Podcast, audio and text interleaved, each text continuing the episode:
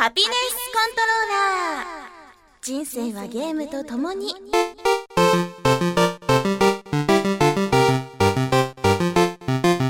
この番組は FPS から美少女ゲームさらには洋ゲーまで私 DJ ミスズの生きる糧となっているゲームについてご紹介。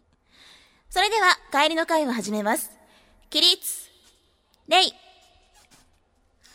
先生、またみすずちゃんが学校に Xbox360 持ってきてました。あ、私も見た !360 持ってきてたいけないんだいけないんだ !Xbox360 学校に持ってきちゃいけないんだ そんなちょっと引くぐらいのゲーマーである私のお気に入りを次々にご紹介します。たまにはゲーム以外のこともお話しますが、大体が Z して。ますみ様、私たち、この幽霊船に閉じ込められたみたい そんなに慌てるな。君のことは俺が守ってみせる。ますみ様。たとえ幽霊やゾンビになっても君のことを愛しているよ。ゾ、ゾンビならヘッドショットしたい。ハピネスコントローラーレベル10。やっとこさ10になりました。でもなんか早かったね。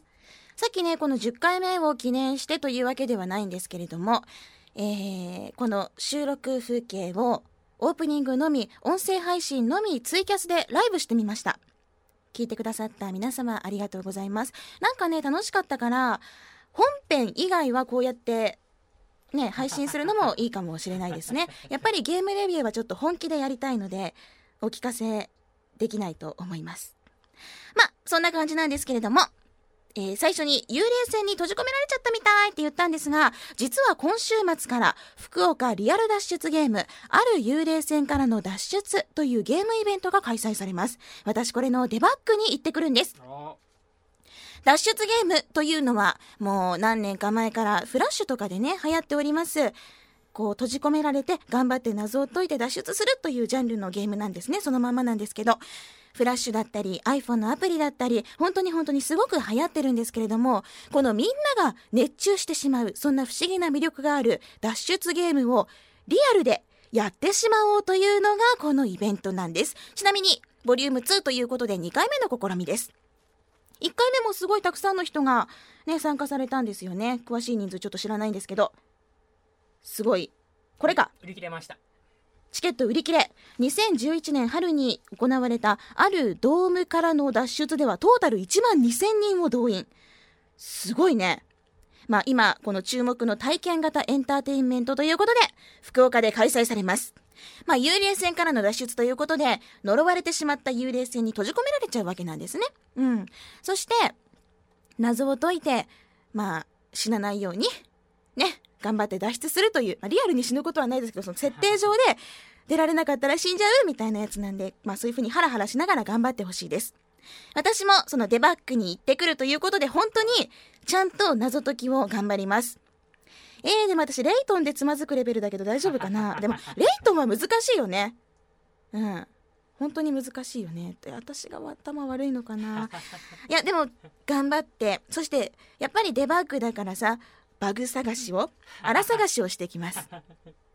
壁に向かってさ1000回ぐらいやればいいんでしょ？ぶつかればいいんだよね。行ってくる私。壁にぶつかってくる1000回ぐらい。あといろんな場所でこうアイテムを拾うっていうコマンドやればいいんだよね。分かった。いろんなとこでしゃがんでくる。これリアルだからさ楽しそうだよね。えこれ一人で行くの？かな？えチーム戦だよね。なんかグループを組むらしいですよ。グループか。えー、まあなんかほら友達いなくても大丈夫だよ。一人で行っても大丈夫、うん、このある幽霊船からの脱出。日程はね3日間です。12月の17日から12月の19日まで。それぞれね時間帯が決まっているので詳しくはラブ f m のホームページをチェックしてください。ある幽霊船からの脱出。私も来週まあこのイベント終わってますけどね感想を言いたいなと思っています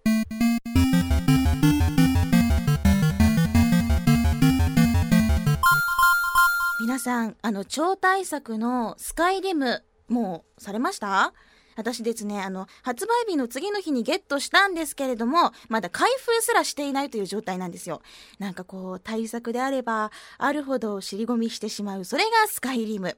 ツイッター見てるとみんな楽しそうですけれども私もうちょっと後からいろんなゲーム終わった後にこうちゃんとね腰を据えてやりたいなと思っています。中途半端な気持ちでやっていいゲームじゃないと思ってるの。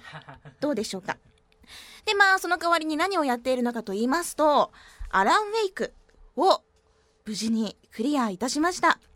この間宮崎出張に3泊4日で行ったんですけれどもその宮崎に着いてからアラン・ウェイクをはじめ無事に最後の3泊目にはエンディングを見ることができました。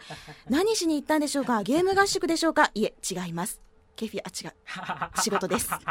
ちゃんとねあの MC を頑張って1日8回のステージをこなすというハードスケジュールでしたよ。でまあそれを仕事が終わってから本番ということでゲームをしてアラン・ウェイクあの最高スリルなとっても怖いゲームなんですけどもう本当にホテルでホテルの部屋のライトというライトを全部つけて、ちょっと離れて、音を小さくしてやりました。もう本当にビビってさ、夜中にヒャーとかいう規制を上げながら頑張りましたよ。やっぱほら、新作が出る前にクリアしときたいじゃんあと、本当に怖いけど面白いゲームっていうのは評判で聞いてたので頑張っちゃいました。で、まだダウンロードコンテンツも入れてないし、ナイトメアモードもクリアしてないので、それをちゃんとクリアして、えー、いろいろ回収してから、こういうゲームだった、2っていうか続編も楽しみだねっていうことを、このハピコンでね、話せたらいいなと考えております。でも、怖くてできないかもしれません。そんなえー、ビビリの役立たずな私のもとにですね相談のメールが届きました。ラジオネームイソラさんからのメッセージです。みすずさんこんにちは。今回はみすずさんに相談がありメールしました来年1月から介護施設のデイサービスの社員として働くことになりました。うわ正社員じゃないの。いいな。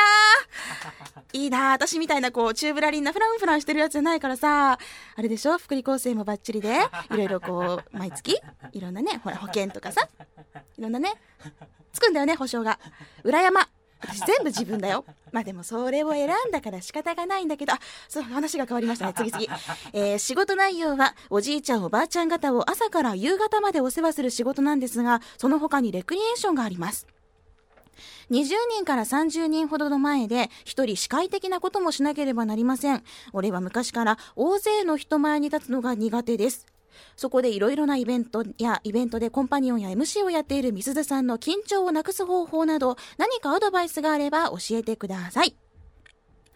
うーん、難しいな最近はあんまり緊張しないんですけど、そうだなそうだなステージで司会をやるときは、もうね自分がスターだと思えば大丈夫なんですよねもうスポットライト浴びるのが私大好きで もう眩しい光の中私が包まれて そのお客さんの顔が全く見えないってその瞬間が好きなんだけどいやでも介護施設にスポットライトはない 持ってきてもらうスポットライトを持ってきてもらうのはどうでしょうかちょっと真面目に考えようか。そうだね。司会的なことをするんだったら、もうね、そのほら、お堅い雰囲気とか、何かの企業の代弁をするみたいな、そういう MC 的なポジションじゃなければ、なんだろうな、あの、自分のキャラを作ってしまえばいいよ。イソラさんはイソラさんなりのキャラを立ててやれば、例えばちょっと緊張したり噛んだりしても、あーすいません、ちょっと緊張してるんで、もう一回いいですか、テイク2でいきますみたいな感じで可愛くごまかすこともできるんですよね。だから、なんだろう、もう本当に、イソラさんは、イソラさんらしく、自分のキャラを持ってやってしまって、緊張してる時は緊張してるって言っていいです。噛んでしまった時は、あ、噛んじゃいました。もう一回頑張りますってやっていいと思います。うん。だから、とにかくね、楽しければみんなも聞いてくれるし、大丈夫だよ。大丈夫です。社員、おめでとうございます。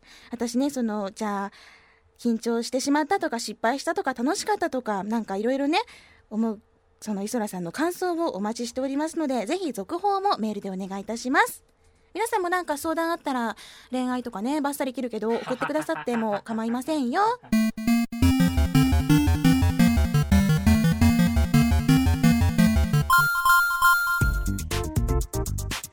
息切れ玉切れ逆切れ上等。俺たちはご機嫌なトレジャーハンター。とてつもない財宝が眠るという噂の惑星パンドラにやってきた。ところがどうだここはただの荒野でしかない上に俺たちみたいな呆れたトレジャーハンターやクズな無法者獰猛なモンスターしか嫌がらねえ。本当にこんな惑星に財宝があるのか？そんなことは考えなくていい。俺たちはとにかく荒野を進めばいいんだ。気に入らねえやつ邪魔するやつには銃弾をお見舞いしろ。言葉なんて必要ない。殺したもんが勝ち。シンプルだろ？協力プレイもどんと来い。お一緒に行こうぜ。お前おとりな。そんなテンションのボーダーランズを紹介します。発売日は2010年2月25日。ジャンルはハックスラッシュな FPS そして RPG です。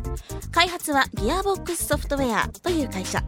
ハードは Xbox360、PS3 そして PC で発売されています。セロは D まあ最初にあのーすごくなんていうのかなこういうノリだよと紹介したんですけれどもはいその通りみんなあのクレイジーですすごく。ゲーム自体はそのゲームの内容自体はすごくシンプルなんですけどプレイ感覚は派手です。じわじわじわじわと脳に侵食してくるような中毒性が魅力です。でねあの最初に注意しておきたいのがプレイ時に口と態度そしてフレンドとの仲が悪くなりがちなのは仕様です。まあ実際にね私その玉切れ上等なんですけど本当に玉がなくなるんだよ。でツイッターでもつぶやいたことがあるんだけど玉玉なし玉玉玉玉あ玉あった玉玉ってすっごい叫んじゃうの。でもあのフレンドからちょっと卑猥だよみたいな風に言われてあごめんねごめん。あでも玉がないんだよ。玉あ玉交換しようみたいな感じでさ、まあ、そんな感じちょっとあのこれちょうだいねみたいな感じでやっちゃうわけ。うんまあ、そういう風にあの口が悪くなっちゃう卑猥になっちゃうこともあると思うんですけれどもそれはもうみんなみんな仕様なんで気にせずにプレイをしてください。さてゲームのそのストーリーというか、まあ、本当にかんシンプルなんですけど荒野を進んで集落とか人からミッションを受けてでその危険なミッションをクリアしたら経験値や武器がゲットできますという。でさらにもっとストーリー進めて奥に行けますというもう本当にクラシックなシンプルな作りですね。ただこのゲームすごく中毒性が高いです。じゃあその中毒性の高さを私がご紹介しましょう。まず中毒性その1武器。この世界に落ちている武器というのはランダム生成で敵が落としたり武器ボックスからゲットしたりできます。これが種類や能力の違いが数十万から数百万通り。いろんな武器の種類があってそれにさらに4種類の属性とかいろんな効果がランダムで付け加えられていきます。ね同じ名前の銃であってもそうやって性能が違う上にパーツとか色とかも変わってくるんです。だからもう同じ武器が出てくるというのはおそらくないかと思います。まあ、まさになんかワクワクしない？こういうの。本当にあの宝探しなんですよね。例えばお武器見つけたって武器ボックス開けて性能をじっとこう見比べるんです。今自分が持ってるのは攻撃力がこうであでもちょっと連射が弱いなみたいなそういう見比べる瞬間は常にドキドキです。本当に大当たりのもうこれ来たわみたいな武器の時もあればええこれ水鉄砲ですかみたいなそんなちょっとしょぼ武器の時もあって一喜一憂します。はいここ。この一喜一憂が中毒ポイントです。高いですよ。でソロだったらいいんだけど大変なのがね協力プレイをしている時なんです。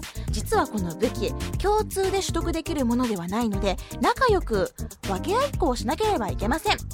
まあね人間っていうのはですねいいものを取りたがるわけですよ。ケーキが6つあったらねこうホールを切ったら大きいのを取りたがるわけなんです。わかります？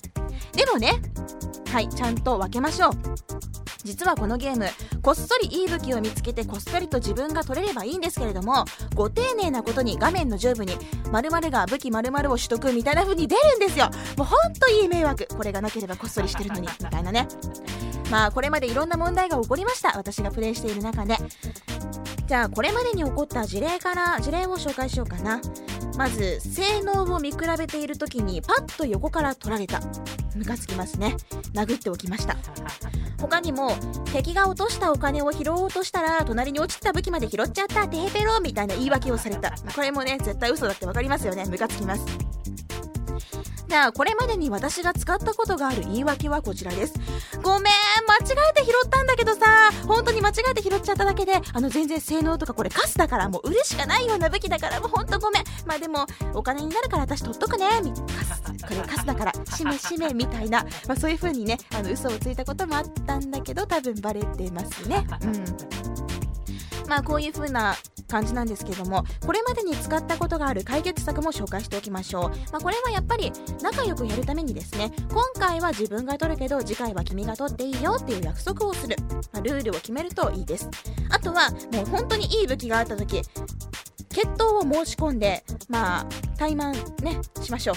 古いですね怠慢ってこの ヤンキーっぽい感じが。怠慢を張ります。で勝った方が取るというなんともこううん分かりやすいシンプルな方法ですねあのプレイヤー同士でね決闘を申し込むっていうそういうモードがあるのでもうすぐその場で戦えるのでこれはおすすめです。やっぱ強いもんが勝ちじゃん？いつも負けてるけどね私。まあこんな風にね武器なんて本当にもう次から次にたくさん出てくるのにみんな血眼になってよりいいものを探してしまうんですよ。これがやっぱトレジャーハンターですよね。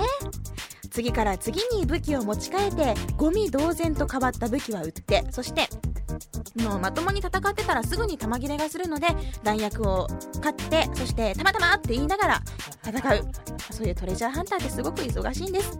この武器というのが中毒性ですね。高さのまあ、中毒なんていうんだ？中毒性の高さですね。じゃあ続いて中毒性その2キャラクターごとの成長要素。このゲームはね最初に紹介したけど RPG でもあります。敵を倒したりミッションをクリアすると経験値を得ることことができます。そうするとねキャラクターが成長して使えるスキルが増えていくんです。最初に選べるキャラクターが4種類いてソルジャー、セイレーンそしてハンターにバーサーカー。それぞれね得意な武器が違ったり特殊スキルが違います。でレベルを上げることで戦闘能力をさらに押し上げることができます。でもねプレイヤーごとに多分あのー、キャラクターの成長の仕方は違ってきますね。どのスキルを解放するかっていうのは本当にプレイヤー次第です。でスキルツリーまあ、なんていうのかな。このスキルの後にはこれが解放できるっていうそういう、まあ、ツリー状態になった画面を見ると本当にワクワクするんです。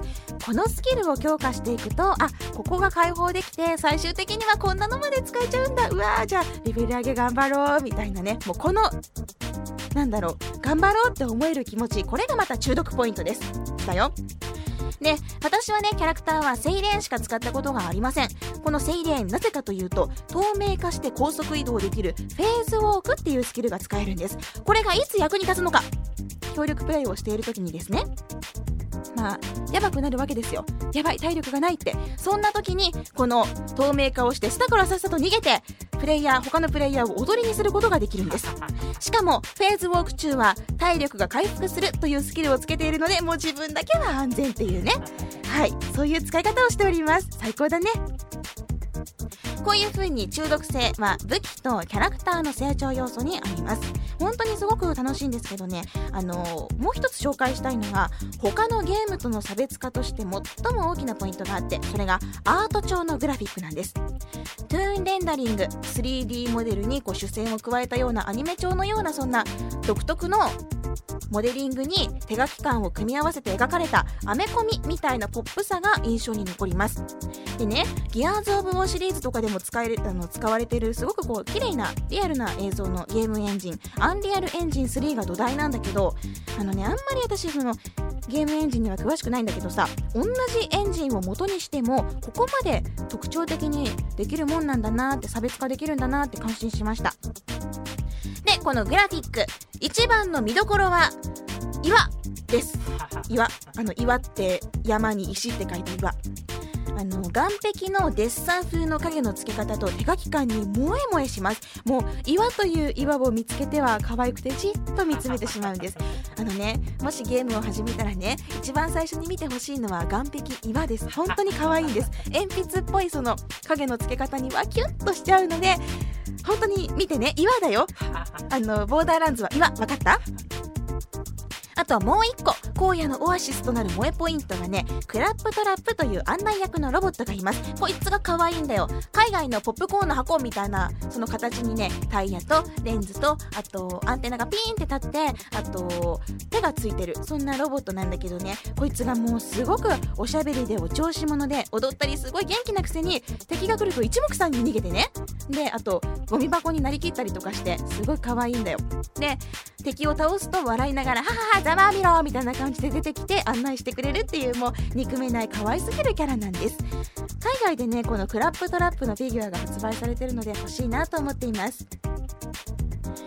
まあこんな感じ。武器そしてキャラクター岩クラップトラップ。こんな魅力が詰まっているボーダーランズ。広いフィールドで膨大な量のサブミッションとチャレンジ項目があってもう全部を完璧にクリアしようとすると相当な時間がかかると思います。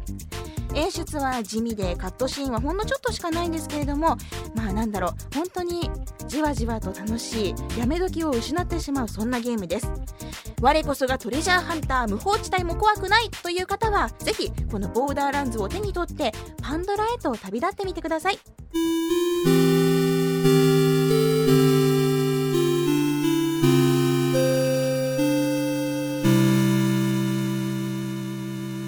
スコントローラーレベル10そろそろエンディングです番組の最新情報はラブ f m のホームページからチェックしてください。ホームページの URL は lovefm.co.jp http コロンスラッシュスラッシュ lovefm.co.jp です。パソコンかスマートフォンからアクセスすると、ポッドキャストのコーナーがありますので、そこからハピネスコントローラーを選択してください。メールフォームや私、ミスズのブログへのリンクもあります。そしてツイッターのハッシュタグ、毎日ちゃんと見てます。シャープハピコン、シャープ HAPICON。番組に関することをつぶやくときには、ぜひ、シャープハピコンをつぶやきの最後につけてください。ちゃんと拾ったり、フォローしたり、後でラジオで紹介したりします。ということで、今回はここまで。初めてのツイキャスという試みもやってみましたので、皆さんぜひ次回ね、またやってみたら、ライブ配信聞いてみてください。今回のハピネスコントローラー、お相手は、あ、今回じゃないや、今回もじゃなくて、えっ、ー、と、ちょっと仕切り直しで、ハピネスコントローラー、お相手はみすずでした。また次回をお楽しみに。ハピコン LoveFM Podcast LoveFM のホームページでは、ポッドキャストを配信中。あの時聞き逃したあのコーナー、気になる DJ たちの裏話、ここだけのスペシャルプログラムなどなど続々更新中です。現在配信中のタイトルはこちら。Words around the world. 僕らはみんなで生きてる。ハピネスコントローラースマートフォンやオーディオプレイヤーを使えばいつでもどこでもラブ f m が楽しめます。私もピクニックの時にはいつも聞いてるんですよ。LoveFM Podcast ちなみに私はハピネスコントローラーを担当してます。聞いてね